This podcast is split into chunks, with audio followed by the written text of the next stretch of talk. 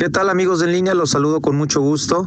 Eh, en esta ocasión platicar sobre esta eh, noticia que se dio hace algunos días en términos del, del semáforo económico, que creo que es una buena noticia en donde ya se, se anunció de manera oficial por parte por lo menos del gobierno federal que estamos cambiando en Guanajuato de semáforo eh, naranja a semáforo amarillo. Sin embargo, es muy pertinente aclarar que el gobierno estatal, que a fin de cuentas es, es la primera autoridad que tenemos de manera local, eh, las autoridades de salud a nivel estatal han sido muy claras en el sentido de que no porque la federación haya cambiado a semáforo amarillo, eso quiere decir que también el semáforo estatal esté cambiando de naranja a amarillo.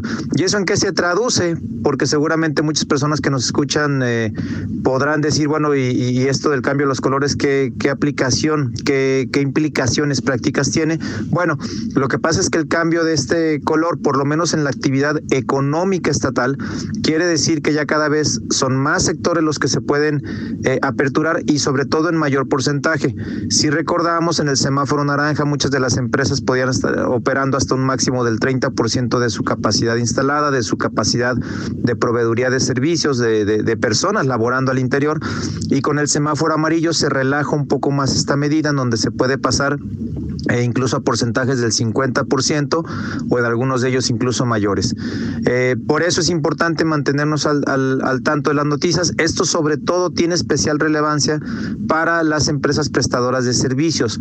Eh, como lo hemos venido comentando en empresas de manufactura ya desde hace algunas eh, semanas, por no decir que meses, muchos de los sectores ya están normalizados al 100%, por supuesto siempre y cuando se sigan todos los protocolos de seguridad en procesos de manufactura que la propia autoridad estableció.